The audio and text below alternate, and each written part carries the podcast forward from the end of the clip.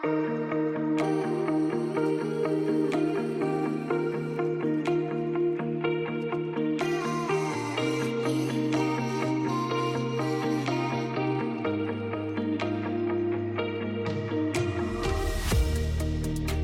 sur le podcast de l'événement Objectif Inclusion Emploi qui valorise les personnes favorisant l'inclusion dans le monde du travail. Je suis Céline Varenne-Souchon, du collectif Objectif Inclusion Dessine qui rassemble 10 associations et partenaires publics-privés s'engageant à créer un quartier 100% inclusif dans la métropole de Lyon. À travers ces épisodes, nous vous partagerons notre aventure unique valorisant les métiers du prendre soin. Ce podcast a été créé dans le cadre de la troisième édition qui a eu lieu le 8 juin 2023.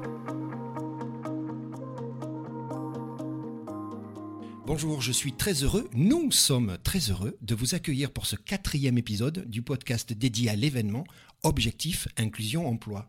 Cet épisode est intitulé Construire un monde plus inclusif. Et nous allons découvrir mes deux invités du jour qui ont participé et contribué au succès de la troisième édition de cet événement qui a eu lieu début juin à la Cité de la Gastronomie à Lyon. Je vous propose donc dès maintenant de découvrir leur engagement et d'échanger avec eux sur les initiatives qu'ils ont mises en place et qu'ils ont partagées lors de cette journée très inspirante. Bonjour Yohan Paté. Salut Gérald. Yohan, tu es directeur général du groupe EM2C alors toi, c'est simple, toi tu as grandi à Lyon, et d'ailleurs, je vais le dire, tu as 33 ans dans quelques jours. Tout à fait. Johan, école de commerce, hein, tu as fait même de la fac, tu me dis, Gérald, bof, toi, ton truc à toi, c'était de découvrir le monde de l'entreprise assez jeune finalement. Hein, tu étais attiré par le monde de l'entreprise. Et ça tombe bien, Johan. Pourquoi ça tombe bien? Parce que du coup, tu vas intégrer l'entreprise familiale, on va en parler, EM2C, qui est dans le monde de l'immobilier. Tu vas nous expliquer ça. Je dis familiale parce que l'entreprise a été créée par ton grand-père, puis dirigée par ton père. Et tu es donc la troisième génération. Yoann, ça fait maintenant 13 ans que tu es chez EM2C. Tu le dis et tu as raison, tu as commencé sur le terrain. Hein, tu dis, Gérald, c'est un métier à apprendre. Et puis maintenant, tu es aujourd'hui le directeur général. J'ai bon? Tout bon, c'est exactement ça. Allez, Johan, dis-moi, quelle est l'identité? Et moi, j'aimerais bien comprendre les singularités de l'entreprise EM2C. Et je rajoute un scoop, c'est important. J'ai noté que tu as grandi au même endroit où est basée l'entreprise et que vous avez tous les deux le même âge. Ça doit créer un sacré lien, non? Tout à fait, effectivement, ça crée un lien un peu particulier entre, entre l'entreprise et moi au-delà du contexte familial. Euh, le groupe M2C, donc c'est un groupe qui a été co-créé par mon père et mon grand-père. Euh, on, est acteur global de l'acte de construire. On a trois métiers principaux qui sont le métier d'aménageur. Euh, donc là, on travaille avec les collectivités pour dessiner le territoire. on a le métier de promoteur immobilier. on vend sur plan des opérations sans avoir identifié initialement les clients. Et ensuite, on construit euh, des bâtiments euh, pour des clients euh, plutôt professionnels. C'est d'ailleurs notre métier d'origine, c'est pour ça qu'on a été créé il y a 33 ans maintenant pour construire des bâtiments, plutôt à l'origine en immobilier entreprise et depuis quelques années également en logement. Donc toi, tu dis qu'il y a trois métiers, hein, si j'ai bien compris. Donc, on parle aménageur, tu le dis, hein, c'est la conception, c'est le promoteur, tu parles de plan, et puis surtout constructeur. Alors, je comprends que finalement, c'était même l'origine de la société. moi, la question que j'ai envie de te poser, c'est avec ces trois missions, ces trois fonctions que vous avez, comment finalement l'immobilier peut être acteur, tu d'accord, c'est le sujet, d'un monde meilleur? C'est ça la question.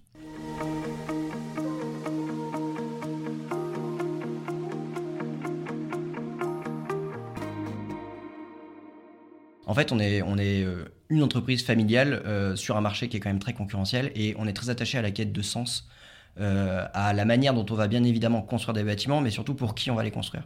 Donc ce qui fait un peu notre singularité, c'est justement l'engagement, l'implication qu'on peut mettre dans la réalisation des projets. bien évidemment, on intervient à une étape importante qui est la création d'un projet immobilier. Bien sûr. Donc c'est à nous de mettre les, les, les, éléments dans le bon ordre pour que le bâtiment qu'on va construire soit un bâtiment qui ait une certaine pérennité dans le temps mais surtout qui soit agréable à vivre au quotidien, euh, qui soit agréable à gérer, euh, qui vive bien. Euh, donc voilà, on est, on est à la fois à l'origine et c'est à nous de faire en sorte que la manière dont on va concevoir l'immobilier, il soit le plus durable, pérenne possible. Johan, quand on a préparé l'entretien, c'est tes hein, c'est toi qui me l'as dit, j'ai beaucoup aimé ce que tu m'as dit. Tu me dis, tu sais Gérald, bah d'abord notre mission à nous, c'est construire des bâtiments qui soient un vrai lieu de vie. Hein. on remet l'humain au centre du bâtiment. Mais tu as dit, notre objectif, c'est de construire une ville désirable, vertueuse. Tu as employé le mot vertueuse, tu te rappelles, et, et frugale. J'ai trouvé ça incroyable. C'est la première fois que j'entends parler de ça. Qu'est-ce que tu veux dire par là? C'est quoi cette mission? En fait, on aime bien se définir comme euh, des artisans de la fabrique de la ville, effectivement. Euh, L'enjeu, c'est comment est-ce qu'on construit des bâtiments euh, qui, soient respectueux de l'environnement dans lequel ils s'intègrent. L'environnement, on emploie souvent ce terme aujourd'hui pour parler d'écologie. Euh, et c'est un sujet hyper important, mais c'est aussi un environnement social, un environnement économique. On est très sensible à la manière dont nos bâtiments vont pouvoir euh, ne pas perturber euh, le- les environnements quelque part dans lesquels ils s'intègrent. Donc on est dans la recherche d'un immobilier efficace, d'un immobilier qui va pas consommer plus de ressources qu'il en a besoin, et surtout d'un immobilier qui va être géré et utilisé par les occupants de ces bâtiments comme nous on l'a pensé et comme nous on l'aurait souhaité. Voilà. Je sais que chez EM2C, vous avez, tu, viens de le dire, hein, cette sensibilité. Tu dis, Gérald, on a conscience de notre responsabilité, on utilise des ressources épuisables, hein, c'est ce que tu dis. On peut les citer, hein, tu parles de l'énergie, on parle du carbone, bien évidemment, euh, le béton, l'acier, en fait, tous ces, tous ces éléments. Et, et finalement, tu dis, ben, nous, on a cette responsabilité-là de, de quoi Qu'est-ce qu'on dit Optimiser, de, de, d'utiliser à, à propos, c'est ça un petit peu En l'idée? tout cas, on, on a la chance d'être un acteur euh, qui, euh, qui compte et qui a des moyens aujourd'hui pour faire différemment.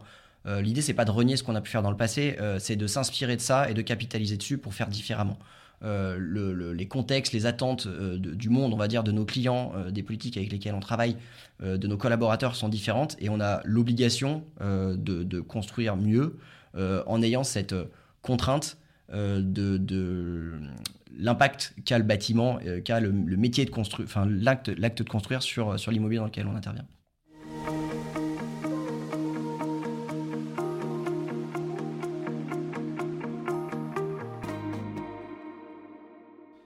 Je- vais me permettre quelque chose, on parle de construire, mais dans ton métier, parfois, on déconstruit.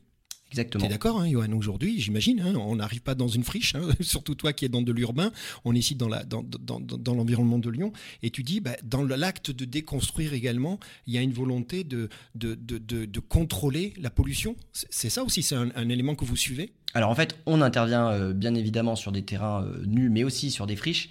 Et euh, aujourd'hui, on a la contrainte quand on conçoit un bâtiment euh, de, de l'imaginer sur le temps long, c'est-à-dire bien sûr de se focaliser sur la période de construction, mais aussi sur la période pendant laquelle il va vivre, et enfin sur la période pendant laquelle le bâtiment va être déconstruit, démoli. Donc on, on se pose aujourd'hui ces questions euh, qui sont de dire comment est-ce qu'on fait des bâtiments euh, qui puissent demain être justement démolis de manière respectueuse, etc. Je fais une petite parenthèse, on, tourne aujourd'hui le, le podcast dans un lieu qui, qui est important pour nous, qui a un Alors, c'est sens. c'est très bien que tu le dises, explique-nous, le lieu dans lequel on tourne, bah, tu le connais bien. Oui, Et tu le connais bien parce que tu es à l'origine, vous êtes à l'origine de ce lieu. effectivement, donc c'est c'est un- une friche, euh, la friche, euh, l'ancien site des ampoules Claude, euh, qui ont été ici depuis plus de, plus de 100 ans. On est dans le 9e arrondissement de Lyon, sur une friche d'un peu plus de 3 hectares, sur laquelle on a redéveloppé une opération immobilière entre 2010 et 2018. On a construit un peu plus de 30, enfin construit et réhabilité d'ailleurs un peu plus de, de 30 000 mètres carrés de surface de plancher, avec des destinations mixtes, euh, de l'activité, des bureaux. Et l'ambition, c'était justement de créer un quartier qui vive bien. Je pense qu'on peut confirmer plus de, plus de 10 ans, 13 ans après que, que c'est le cas. Euh, les locataires sont plutôt heureux d'y être. Euh, Il y a des espaces végétalisés qui sont très agréables. On avait déjà une ambition écologique assez forte à l'époque. Euh, on avait été d'ailleurs récompensé par l'ADEME sur ce, sur ce projet. Donc Greenopolis, une opération importante pour nous, et la serre urbaine, dans laquelle on se trouve aussi aujourd'hui, opération également très importante, puisque avec Céline Varenne Souchon de Mangrove, on a développé la serre urbaine, qui est en fait le laboratoire de la ville inclusive qu'on qu'on développe sur Dessine. Bah, tu sais quoi, la boucle est bouclée parce qu'avec Jam, euh, ben, moi aussi, je suis intervenu. La serre urbaine, ça y est. Euh, on parle d'un lieu, donc tu as, tu as, tu l'as nommé Greenopolis, hein, c'est bien Oui. ça. On- nous sommes chez Mangrove. Oui. On est dans une salle à côté de la serre urbaine, qui est un lieu magique où justement il y a plein de- d'approches qui permettent à l'humain de se réapproprier les lieux. Tu as parlé de trois dimensions. On a parlé de dimension économique. Tu es un acteur économique. On a parlé de dimension euh, écologique. hein, on vient d'en parler tous les deux, Mhm. et c'est important. Et puis tu as pa- parlé bien évidemment de dimension sociale. Et j'aurais dû presque commencer par là, si tu m'en excuses. Alors maintenant, j'aimerais bien te poser une question. Tu veux bien qu'on parle du quartier D-Side? Moi, ce que j'ai compris, euh, c'est bâtir un avenir meilleur en construisant un quartier inclusif. C'est- ça l'ambition? Ouais, c'est ça, ouais. c'est un rêve euh, un peu fou, mais qui est en train de devenir concret. Euh, c'est comment est-ce qu'on réfléchit à l'échelle d'un, non pas d'un bâtiment, mais à une échelle un peu plus large, donc à l'échelle d'un quartier, euh, à créer un environnement qui soit inclusif. on se rend compte que l'inclusion, ça se décrète pas, ça se fabrique et c'est un effort qu'on doit faire dès l'origine. Donc on s'est attaché à d'abord un audit territorial, comment est-ce que le projet qu'on imaginait, qui était pour l'instant dans notre tête, euh, était adapté à l'environnement dans lequel on l'intégrait. Bien sûr. Euh, et euh, l'ambition du coup de ce projet, c'est sur un, foncier d'un peu plus de 10 hectares, de créer un quartier qui soit réellement pour le coup inclusif. Il ne suffit pas de le dire, il faut le faire maintenant. et donc s'intégrer à toutes les, s'intéresser pardon à toutes les composantes qui font qu'un quartier ou un monde en tout cas est inclusif. Donc ça part bien évidemment de l'acte de construire, mais ça va aussi à l'accessibilité du site ça va aussi à la signalétique autour du site et ça va aussi, euh, enfin, plutôt à, la manière dont on va euh, intégrer ce site euh, à ses environnements, donc le lien avec les voisins, le lien avec les commerçants du quartier, le lien avec la ville ou avec la métropole, puisqu'ici on est sur la commune de Dessines et sur la métropole de Lyon.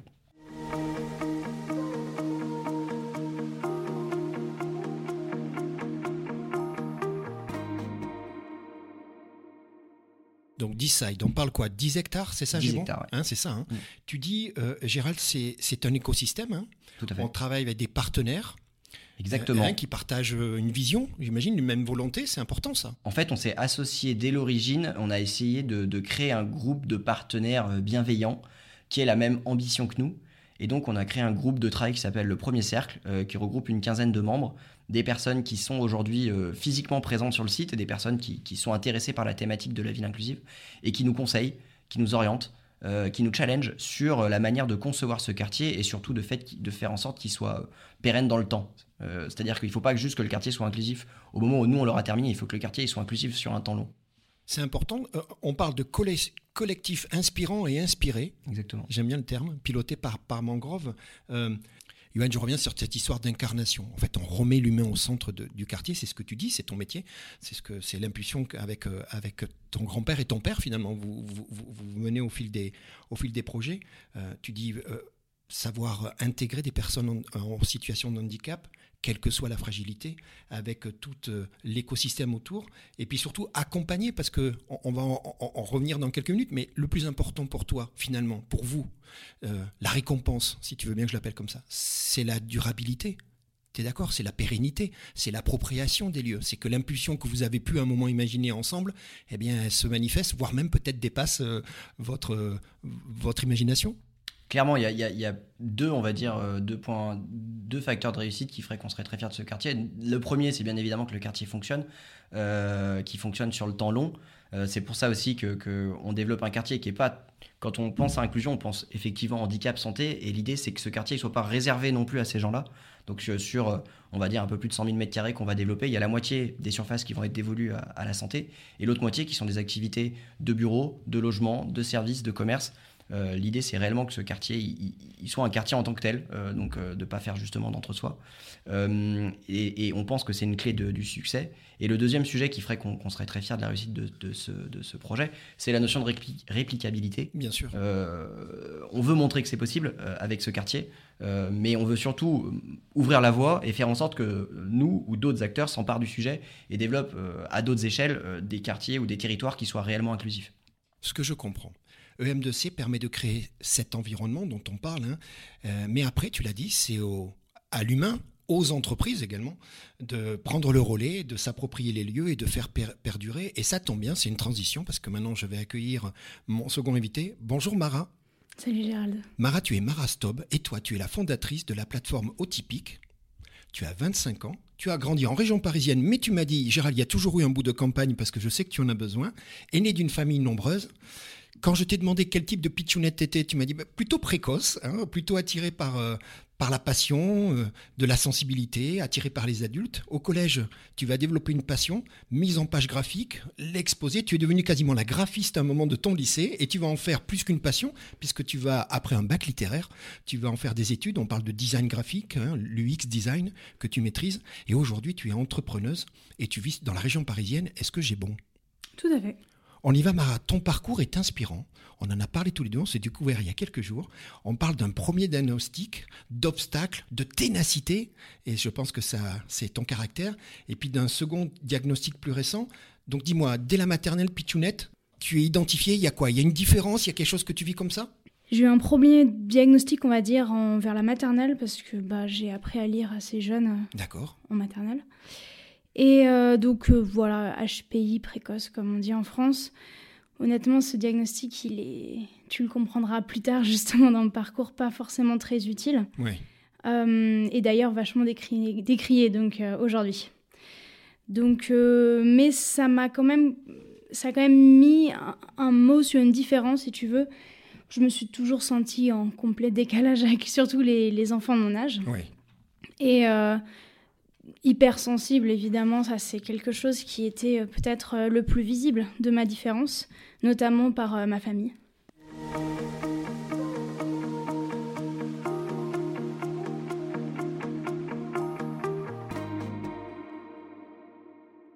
Mais, tu sais, moi j'ai appris à te connaître, hein, maintenant on se connaît un petit peu, on a échangé. Tu parles de cette précocité, parfois j'ai même l'impression avec beaucoup de pudeur que tu t'en excuses avec le recul, on va savoir pourquoi.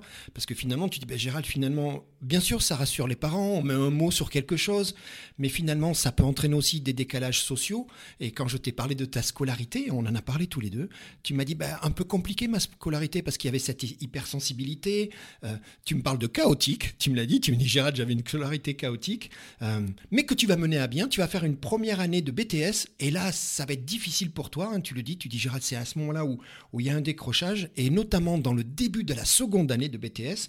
Euh, tu reviens, si je comprends bien, de Prague, hein, où tu étais parti te rebooster et à ton retour à Paris, hein, j'imagine, dans la région parisienne, euh, tu te dis non, là il y a quelque chose, je, je vais retourner en cours. Et tu as à peu près quoi, 20, 21 ans, c'est ça? Ouais, c'est ça, je dois avoir 20 ans. C'est c'est effectivement une période de dépression. C'est pas ma première. Ma vie a été souvent ponctuée de, dépression. C'est assez courant euh, dans ma condition.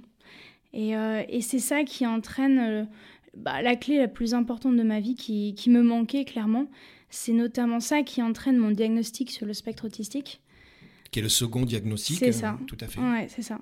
Qui explique en fait vraiment tout ce qui n'avait pas de réponse jusqu'ici. Euh, et notamment le, ouais, le grand décalage euh, social, on va dire. Euh, pour, pour, c'est très compliqué à résumer l'autisme, mais ce que je dis souvent pour donner un peu le ton, c'est que les personnes neurotypiques ont, les, ont les codes sociaux de façon innée, et c'est vrai que les personnes autistes ne les ont pas, les codes sociaux, de façon innée. Donc, selon ta personnalité et plein d'autres paramètres, tu, peux complètement euh, les acquérir sur ton parcours. C'est ce que j'ai fait, tu, tu, le vois bien. Bien sûr. Mais mon enfance et mon adolescence a été euh, une recherche constante de comment, euh, comment intégrer des groupes d'amis, comment, enfin, de comprendre quel était l'humour que les, qui était utilisé à la cantine ou dans la récré. globalement, ne rien comprendre et de me sentir un extraterrestre euh, qui est là en, incognito, que les gens ne se rendaient pas forcément compte avec le décalage que je vivais à l'intérieur, mais qui était très difficile forcément, euh, et pour la santé mentale aussi. On, parle, euh, et on en a parlé avec beaucoup de pudeur tous les deux, on parle d'incompréhension. Hein, tu dis, Gérald, des moments j'avais un décalage avec ce qui arrivait. On a parlé de désillusion parfois, tu le dis, tu dis, Gérald, ben, parfois il y avait de la désillusion parce que tu mettais de l'amour, tu mettais de l'impulsion, puis souvent ça ne résonnait pas. On a parlé de dépression et tu m'as même employé le mot burn-out, hein, je me rappelle, on en a parlé tous les deux. C'est toujours des mots très lourds hein, de conséquences. on, on, en a parlé. Et puis euh, on s'est mis à sourire tous les deux. Pourquoi? Parce qu'on a parlé de musique. Tu t'en rappelles, ça c'était génial. Parce que tu me dis, tu sais quoi, Gérald, depuis l'âge de 10 ans, tu fais de la guitare. Alors, c'est important de dire que tu es droitière, hein, c'est plus facile que pour les gauchers. On a eu cette discussion tous les deux également. Et puis, en fait, la musique, ça a été quoi? Est-ce que je peux employer le mot refuge? Est-ce que je peux employer Oui, oui, complètement, complètement. Euh, effectivement, je joue plusieurs instruments depuis euh, enfant et euh, petit à petit, j'ai pris plaisir à composer et donc c'est clairement un refuge. Euh, la compo, l'écriture, euh, oui, parce que la tu, création. Tu composes, hein, on est d'accord, hein, on parle de texte, on parle de musique, mais, mais tu vas même plus loin parce que tu, tu vas te retrouver, tu, me parles de Deeps Day, on est près de Londres, c'est quoi C'est un festival? Ouais, donc en fait c'est ça, c'est plusieurs, enfin quelques mois après mon début de dépression, je je pense que je reviens un peu à la surface grâce à la musique. Mhm. J'abandonne complètement les études de design graphique. D'ailleurs, j'ai pas mon diplôme. Mais comme à ce moment-là, je, je, compose des morceaux que j'arrange et, que j'ai pu enregistrer en studio, euh, bah, je m'en fiche, je vais pas avoir mon diplôme. Donc là, à ce moment-là, effectivement, un, un mec que j'ai rencontré à Londres, un ami qui, qui entend mes morceaux et qui m'invite à venir à son festival. Euh, donc j'ai eu euh, une petite scène, j'ai fait, euh, je crois, quatre morceaux. Et, mais expérience incroyable, quoi. Premier Bah, festival j'imagine, j'imagine. en Angleterre à, à- à 21 ans. Super expérience.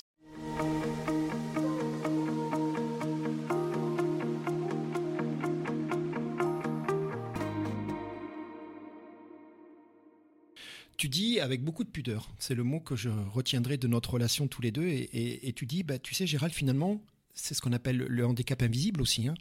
mais moi j'étais toujours en constante adaptation au monde des neurotypiques, donc ben, moi je fais partie des neurotypiques, enfin officiellement, je vérifierai un jour, hein, peut-être peut-être pas, et, euh, et c'est ton ami Léo. Léo Tourne, tu veux bien qu'on parle de lui? On lui fait un coucou parce que tu m'as dit ça lui fera plaisir. Ben, Léo, il dit de toi, peu importe l'obstacle, elle le surmonte à chaque fois. C'est important ce côté persévérant, ta volonté de comprendre et surtout de faire avancer les choses. Mara, c'est ça aussi le, cœur de ta personnalité?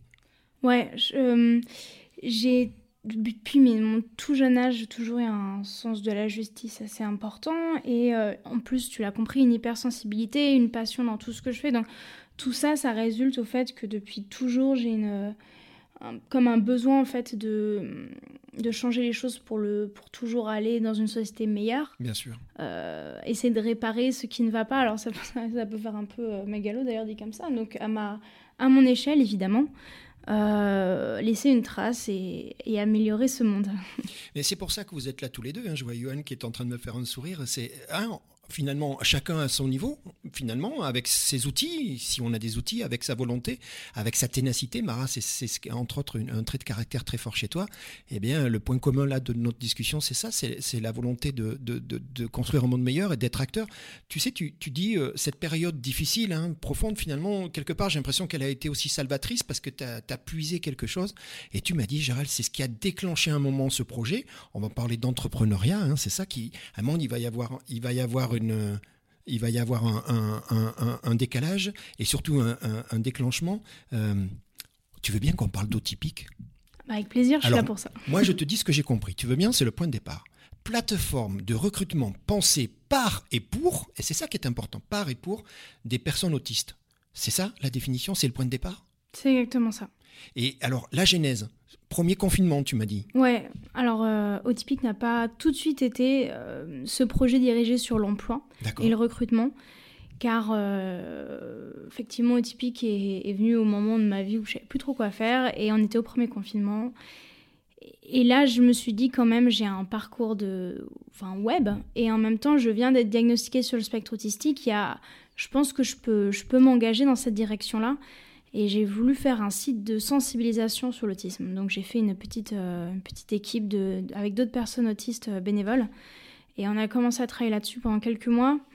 Et, euh, en fait, j'ai fait effectivement un turnover au fur et à mesure parce que j'ai réalisé l'urgence qu'il y a dans l'emploi pour les personnes autistes. Et puis, et puis c'était aussi un projet qui devenait vraiment viable, un projet d'entreprise. Donc ça a commencé à devenir un début de carrière. Euh, j'ai le droit de dire que tes parents sont entrepreneurs dans la tech? Bien sûr, c'est très important. euh, Mais oui, j'imagine, non? Ça doit inspirer quelque part. Bah complètement, enfin, c'est une vraie chance pour moi, euh, ça, ça m'aide énormément. Donc tu vois là-dessus, j'ai pas énormément de mérite quand t'as des parents qui, dès que t'as une idée de business, ils te poussent et t'encouragent. Donc, démarche au départ, tu dis sensibilisation, Gérald. Mon, mon idée, tu parles de ludique, positif, illustré. hein, ouais, tant c'était qu'à ça faire, mon site euh, de tant qu'à faire, on est d'accord. Mm, mm. Équipe de bénévoles, on parle d'Instagram notamment, qui était le, le- le- le média support. Et, et toujours cette histoire de neurotypique et neuroatypique, hein, finalement. Ouais, j'ai réalisé que peut-être que là où je pouvais contribuer, c'était en faisant le pont, je dirais, entre le monde neurotypique et neuroatypique. Après des années de suradaptation et aussi euh, euh, un amour de, de- du social et de l'humain, j'ai je me suis mis quand même à beaucoup plus comprendre, je dirais, le monde neurotypique que quand j'étais plus jeune. Donc j'ai voulu un peu voilà, faire le pont entre ces deux mondes. Euh, mais bon, comme tu l'as compris, le projet il s'est transformé. Et oui, Euh, Il y, a, y a quelque chose qui a été le déclencheur de tout ça. dis-moi. C'est quand j'ai réalisé que les quelques galères euh, dans le monde professionnel, dans mes expériences professionnelles que j'ai vécues parce que j'étais autiste, en fait, c'était une expérience plus que commune. Ouais. Euh, Savais-tu qu'il y a entre 90 et 95% de chômage chez les personnes autistes? Ouais, ça c'est un chiffre euh, Non, dramatique. ouais. Donc, donc, tu pars sur une volonté au départ de sensibilisation, tu, tu, tu switches, tu tournes petit à petit, mais parce que c'était une évidence, tu le dis, Gérald, Mm. ça s'est imposé à moi. Euh, avec cette mission, finalement, en disant, Gérald, mon expérience, ça va servir autant que je sois utile. hein. C'est ce qu'on disait avec Johan. On est tous acteurs quelque part du changement, du monde que nous, on souhaite. Euh, tu veux bien te parler de job board parce qu'on va arriver à, à cette formalisation de ton presque, on, on a le droit de dire business model. De toute façon, il y a, Bien il y a sûr. une démarche. Job board, c'était ça un petit peu, c'était pouvoir proposer?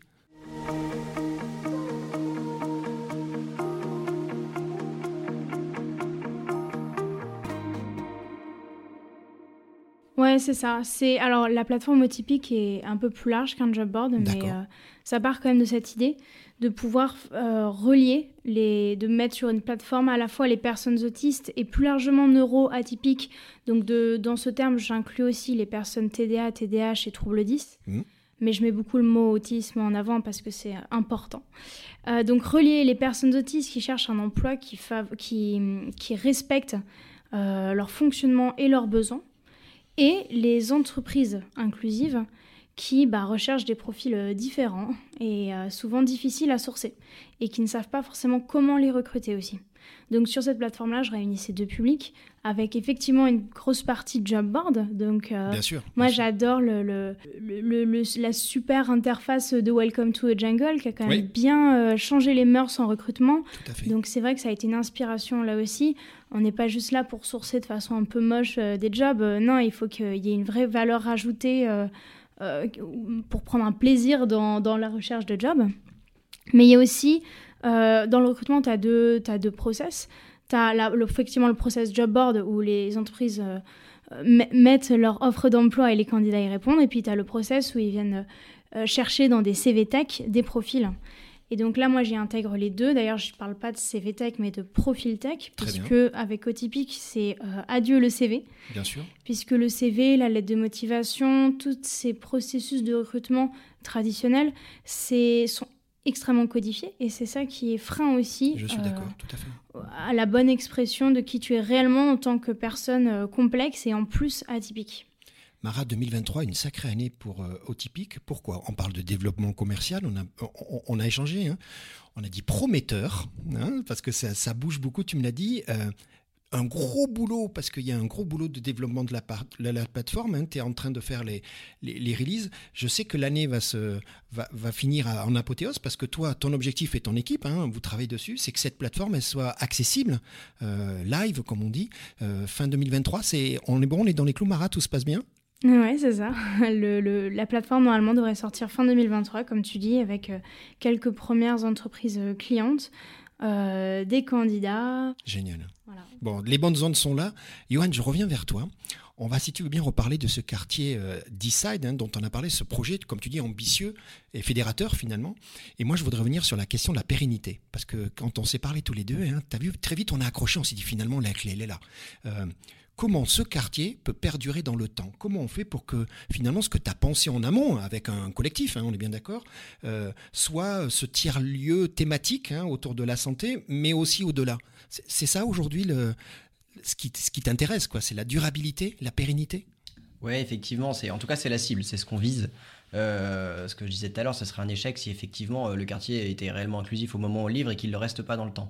Donc après, la réponse, c'est une question d'échelle. Nous, euh, on part d'un bâtiment et donc de plusieurs bâtiments qui sont déjà eux inclusifs, c'est-à-dire qu'on respecte justement l'ensemble des codes euh, d'accessibilité, etc. Enfin, peu importe.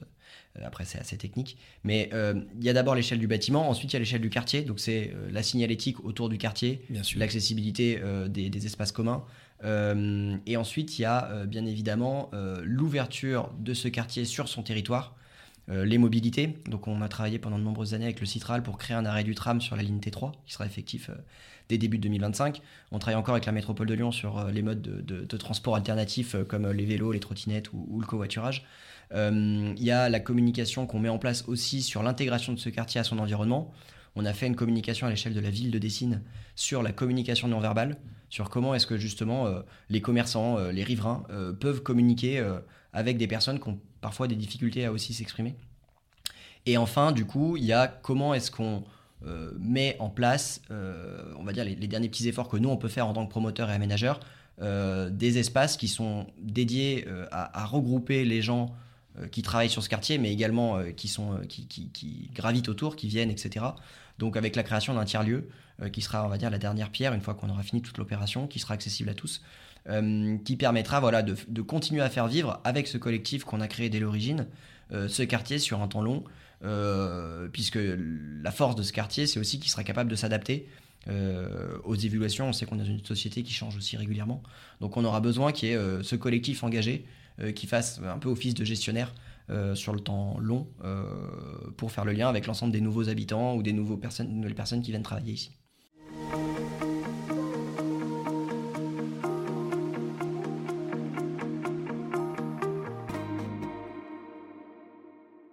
Mara, je te, vois acquiescer.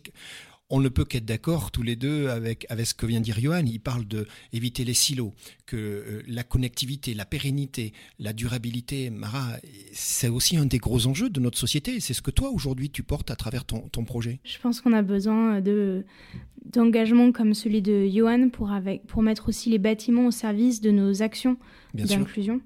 Et euh, tout à l'heure, tu as dit que c'est, un, que c'est aussi un effort je trouve c'est hyper important de le dire. L'inclusion, c'est pas juste euh, euh, de le dire et de dire oui, on est inclusif. Il euh, faut y mettre du sien et c'est pas facile. Et je pense qu'il y a un vrai challenge dans les bâtiments aussi pour pouvoir, tu parles aussi d'entre-soi. L'inclusion aussi, c'est de, couper l'entre-soi subi parce que le lieu ou la société n'est pas faite pour toi. C'est vraiment, ouais, vraiment l'ambition, effectivement. Euh, de pas créer un entre-soi, euh, que le projet nous dépasse. Euh, après, encore une fois, cette notion d'effort, ce qu'on veut montrer, c'est que l'effort n'est pas surhumain, justement. C'est que l'effort, il est facile à faire et c'est que tout le monde peut le faire. ce, qui est, ce qui est louable, on va dire, dans, euh, dans l'ensemble de ces causes, et par exemple dans, ce que tu évoques, euh, c'est ta capacité à créer un projet sur ce que tu connais. Nous, euh, l'ambition, c'est de montrer que ces projets d'inclusion, ils peuvent aussi être portés par des personnes qui sont neuroatypiques, qui, elles doivent aussi justement porter ces projets-là, et on veut montrer que ça ne demande pas d'efforts non plus surhumains. C'est surtout en fait un effort collectif, c'est là où ça demande peut-être un peu plus de, force, c'est qu'il faut être plusieurs. Nous, tout seuls, à notre petite échelle, on fait pas grand-chose, mais, mais c'est, on va dire, en unissant les forces de différents partenaires engagés, euh, qu'on parvient, on va dire, à faire boucher à une petite échelle. Il y avait la notion d'échelle que tu employais aussi qui, qui nous parle beaucoup, mais voilà, à une échelle euh, raisonnable. Mais voilà, on veut montrer que c'est possible. Et, c'est pour ça qu'on est là. Hein. Regardez le, lien qu'on est déjà en train de créer. T'imagines la, la, puissance de la communication? Enfin, moi, je trouve que c'est sans limite. Hein. Euh, justement, la question, et, je vais vous la poser à tous les deux, Johan, cette démarche, votre participation à tous les deux à l'initiative Objectif Inclusion Emploi, ce fameux événement auquel vous avez participé en juin dernier, qui s'est super bien passé, qui a permis de, d'échanger, de, témoigner, de partager des expériences. Euh, c'était la troisième édition hein, déjà de, cet événement. Euh, euh, c'est une pierre importante. Tu me disais, je me rappelle, Gérald, ma mission, c'est aussi d'éduquer, de sensibiliser ce genre d'événement porté par le collectif, hein, notamment par, par Mangrove. on en a besoin. En fait, il faut que le, il faut que le projet nous dépasse. nous, ce que on est constructeur, mais si on veut que ça soit pérenne, il faut qu'on accompagne dans, euh, on va dire, la transition. Euh, et on évoquait euh, la communication qu'on a pu faire autour du site, la formation qu'on peut faire aussi et qu'on fait toujours. et il y a aussi cette notion justement de, de participer à faire en sorte que les entreprises qui s'implantent sur ces territoires, elles ont les moyens d'être elles-mêmes pérennes et de pouvoir poursuivre leur développement. Donc il y a les outils qu'évoque Mara et, sa plateforme. Euh, qui, sont, qui sont des super leviers pour nous. Et il y a aussi le fait de participer à ce type d'événement à une échelle qui dépasse celle de notre petit quartier, puisqu'on on parle d'une échelle métropolitaine, euh, sur une, métropole qui est quand même la deuxième de France. Donc l'idée, c'est voilà, comment est-ce que euh, on, arrive à, faire comprendre aux gens que justement, il n'y a pas d'effort énorme à faire et que recruter des personnes différentes, c'est une force pour les entreprises justement, et c'est pas justement une, c'est pas une faiblesse.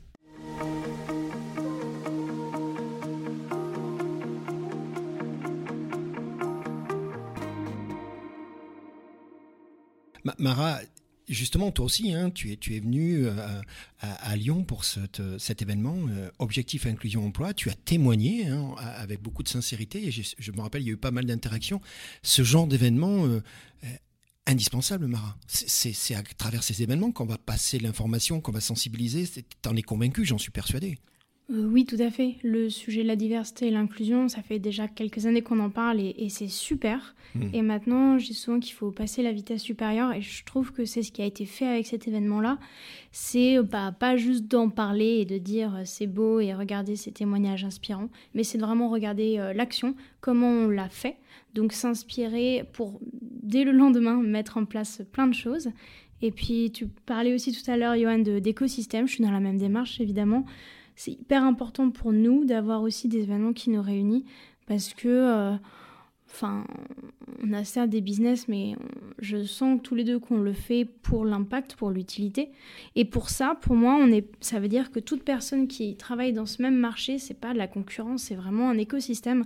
Et cet écosystème, il faut aller à sa rencontre, il faut lier des, enfin, faire des liens, comme tu disais.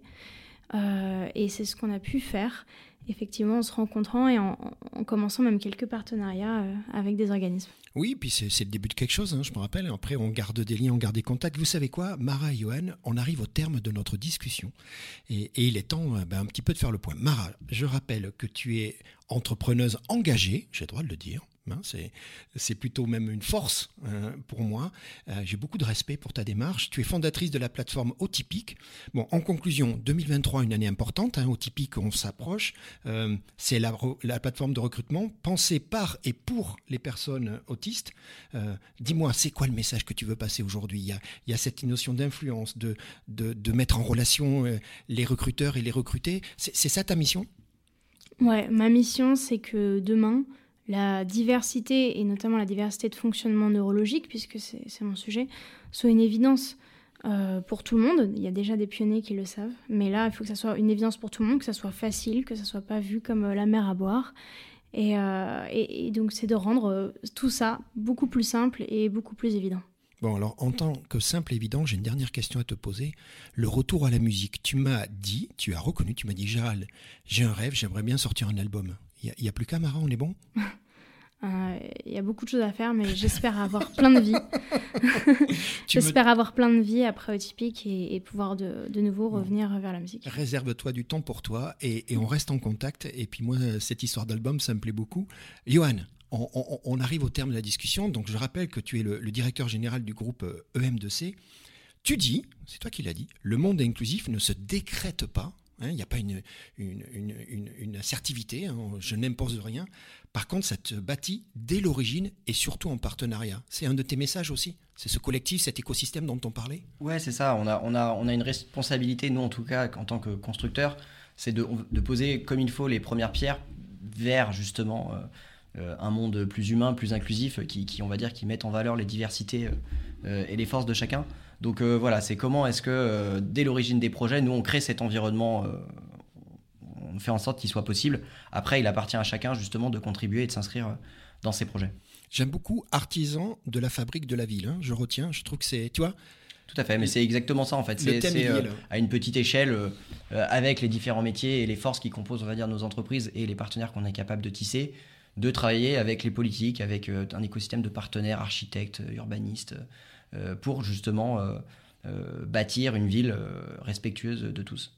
Je vous dis merci à tous les deux pour votre participation active et engagée au podcast, mais surtout à l'événement hein, qui a eu lieu en, juin. Je rappelle qu'on vient d'enregistrer l'épisode 4, que nous avons décidé ensemble de l'appeler Construire un monde plus inclusif, et je pense que vos témoignages ont été plus que hein, inclusifs eux-mêmes finalement. Je remercie l'ensemble des personnes qui ont participé à l'événement Objectif Inclusion Emploi, l'édition Le Goût des Autres, hein, c'est la troisième édition, qui a eu lieu, c'était le 8 juin 2023, à la Cité de la Gastronomie, et je remercie également l'ensemble des partenaires, et notamment la métropole de Lyon et la maison métropolitaine d'insertion pour l'emploi qui ont permis que cet événement soit catalyseur de belles initiatives et surtout de belles rencontres. À très bientôt. Merci Gérald. Salut. Salut. Au revoir.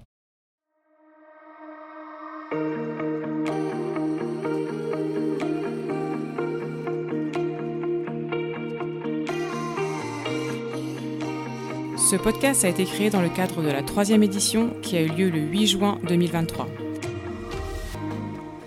Rendez-vous l'année prochaine pour une nouvelle journée inspirante en faveur d'une société plus inclusive.